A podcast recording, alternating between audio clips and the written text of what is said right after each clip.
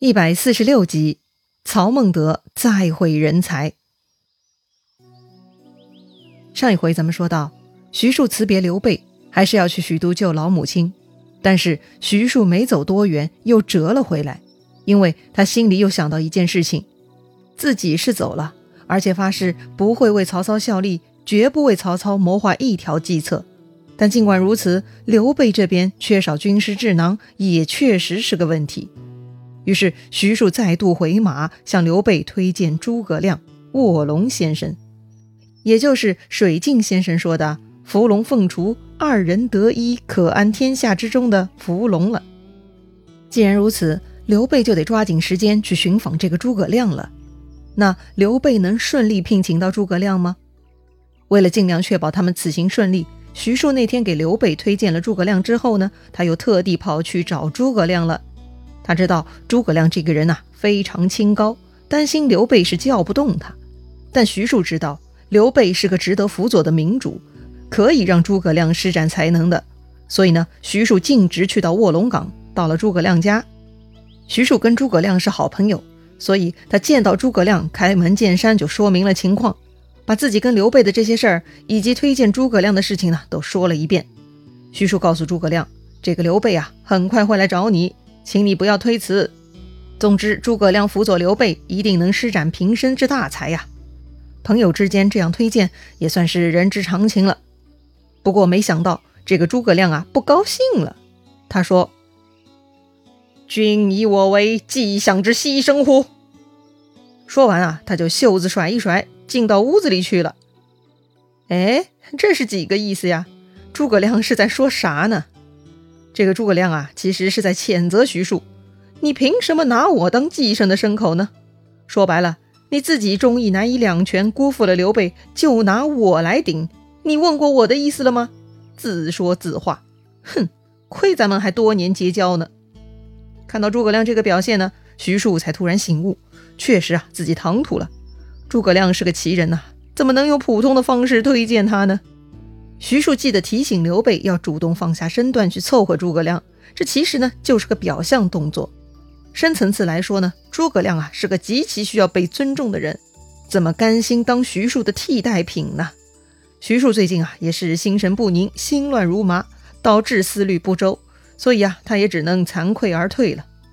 好吧，刘备能不能得到诸葛亮，那就看天命吧。徐庶是帮不上忙了。徐庶呢星夜兼程。赶到许昌去见老母亲了。徐庶到了许昌，居然呢有一帮人在城门口等他，有颍川的老乡荀彧，还有程昱这些一帮子曹操的谋士啊，在那儿迎接他。徐庶也是吃了一惊哈，可见曹操的探马有多厉害，估计自己所有的行动都被曹操发现了，还真的是恐怖啊。于是呢，徐庶就跟着这群谋士去丞相府拜见曹操了。曹操见到徐庶就说。公乃高明之士，何故屈身跟随刘备呢？徐庶说：“徐某幼年逃难，流落江湖，偶尔到了新野，才跟刘玄德交好，谈不上委屈的。如今老母亲在此，幸蒙丞相慈念，不胜愧疚和感激呀。”曹操说：“徐公如今已经到了此地，正可以成婚侍奉令堂。”我也可以听你的教诲啦。是啊，曹操的意思就是留在许都，既可以侍奉老母亲，又可以做我的幕僚，一举两得嘛。那这个结果嘛，其实也在徐庶的意料之中。徐庶辞别刘备的时候就知道会是这个局面，所以徐庶拜谢曹操，很顺从。然后呢，赶紧离开去见自己的母亲。徐庶来到母亲居住的宅子，听说母亲健在。徐庶就跪在堂下大哭。是啊，为了救母亲，他放弃了自己的事业和理想，还发誓要把自己的所有能力给封印，不让曹操使用。哎，说白了，自己下半辈子再也不能施展才华，活着那就是行尸走肉啊！徐庶委屈、郁闷，以及对于母亲的担心呢，所有的情绪都交织在一起。徐庶是大哭啊。这个时候，徐庶的母亲听闻儿子来了，非常惊讶，出来见到徐庶的第一句话就是：“你怎么会到这里来？”人家母子重逢的第一句总是确认对方好不好，表达思念之情。但这位徐妈妈呀是非常与众不同的。当她听说徐庶是看了自己的家书才赶过来的，这位老母亲是勃然大怒啊！她拍着桌子骂道：“江湖这么多年，我以为你学有进步，怎么还不如当初呢？你既然读过书，就知道忠孝不能两全，难道？”你不知道曹操是欺君罔上之贼，刘玄德义布于四海，又是汉室之胄。你既然跟随他，那就是跟对了明主。如今就凭这样一封伪造的信，也不仔细探究，就弃明投暗，自取恶名，真是糊涂啊！我还有什么脸面跟你相见？你玷污祖宗，白白生于天地之间了。总之呢，这个徐妈妈呀，把久别重逢的儿子给臭骂了一遍。自古忠孝难以两全，既然徐庶已经跟了刘玄德这样的明主，那他就应该尽忠，不要考虑什么孝道。更重要的是，显然这封信那就是伪造的。这徐庶闯荡江湖这么多年，居然还没有看出来，这太令老夫人失望了。老夫人一通臭骂呢，骂的徐庶是拜伏于地，不敢抬头看。而气愤的徐母呢，就转身到了屏风后面去了。徐庶见母亲生气，也不敢反驳，只是跪在堂下，想等母亲消消气。没想到不一会儿，家人出来报告，说是老夫人悬梁自尽了。哎呦，我的天哪！这什么老太太呀，太刚烈了！徐庶赶紧进到内室去救母亲，但已经来不及了。老夫人呢，已经断气了。哎呀，这位母亲啊，真的是忠勇刚烈呀！如果他是个男人，估计早就亲自投奔刘备效力了。他完全不顾惜自己的性命，把大义和忠勇放在最重要的位置。如今儿子徐庶弃明投暗。这老夫人觉得是玷污了先祖，就自尽谢罪了。同时，她也是了却了徐庶今后的羁绊。徐庶是万万没想到，自己方寸大乱，中了奸计，但母亲居然也没给自己一点回旋的余地，这么快就寻死了。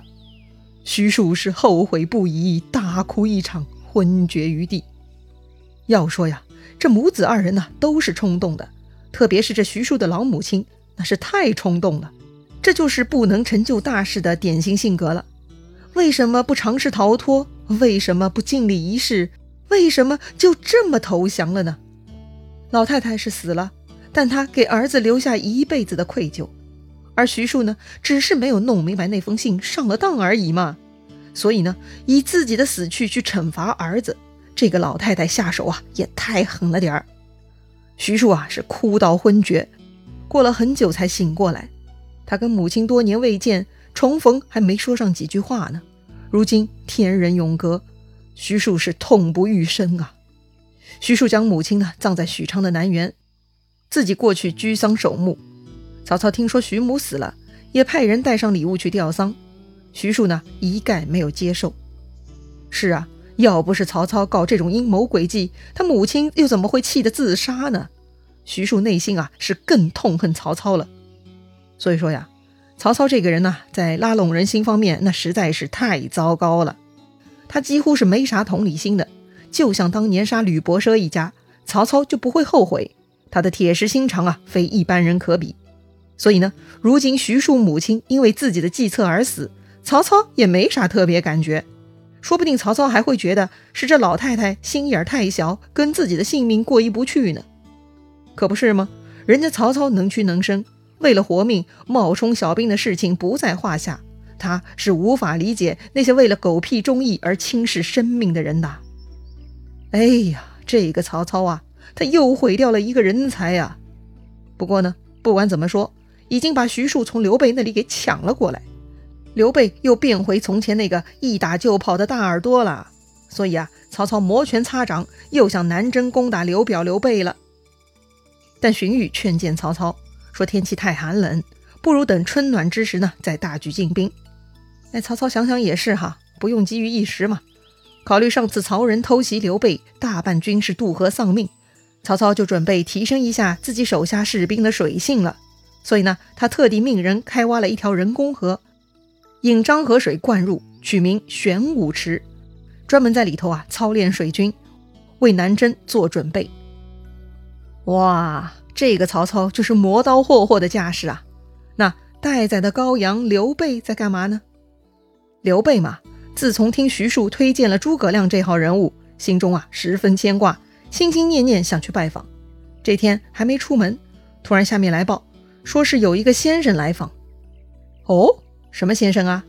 孟方说，这个先生啊，额冠博带，道貌非常，意思就是戴着高帽子，穿着宽阔衣服，外表非同寻常的一个人。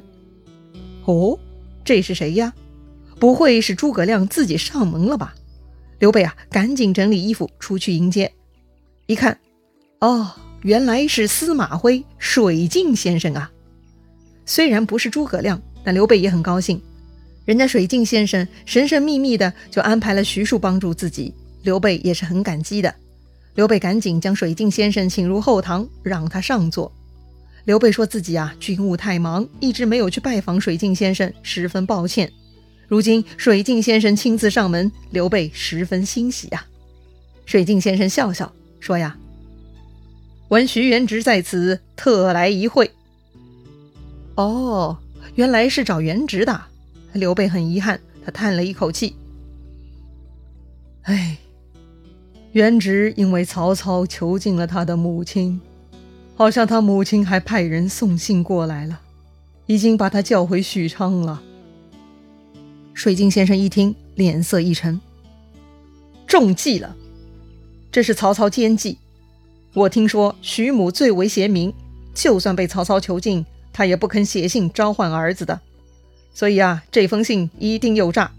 元直如果不去，他母亲还能活命；这回他去了许都，那他母亲必死无疑了。啊，这水镜先生还真是料事如神呐！全被他猜中了，但是刘备却听了吓了一跳。对刘备而言，这是无法理解的呀。自己忍痛割爱，放徐庶走人，也是为了救他老妈。怎么他去了，反而老夫人会死呢？刘备也很难想象啊。那水镜先生是怎么解释的呢？水镜先生此来给刘备还带来什么有用的信息呢？咱们下回再聊。